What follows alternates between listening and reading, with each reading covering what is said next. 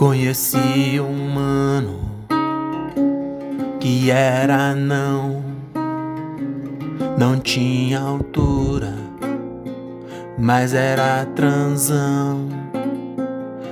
Virei amigo do mini transador e dei um apelido que ele adorou.